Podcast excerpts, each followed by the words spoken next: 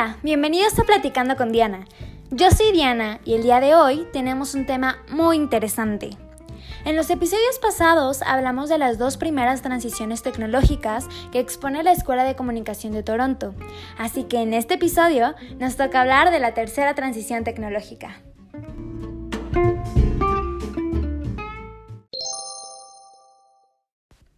Vivimos en una época de una importante transición tecnológica.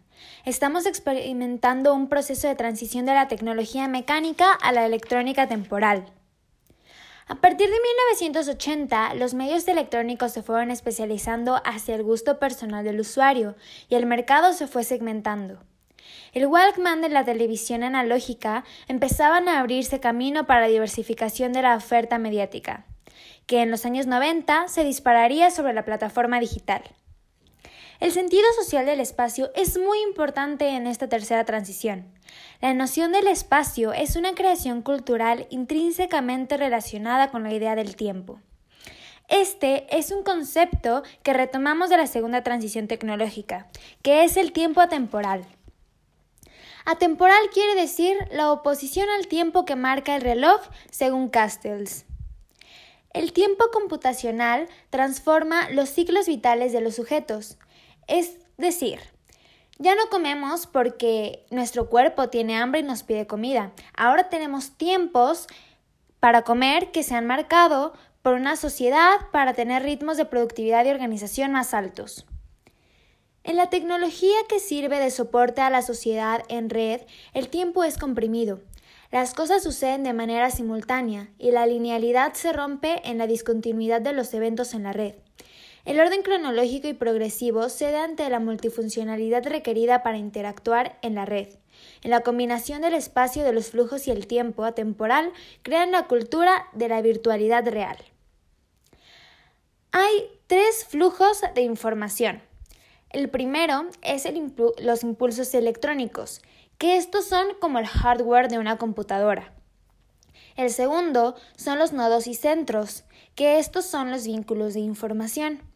Y el tercero son las élites dominantes, que estos son los trabajadores con estudios universitarios. A partir de este punto, las nuevas tecnologías separan dos grupos de trabajadores, los que están capacitados y los que no están capacitados. Para esta nueva tecnología es indispensable adaptarse, conocer más, capacitarse para poder tener un mejor desempeño.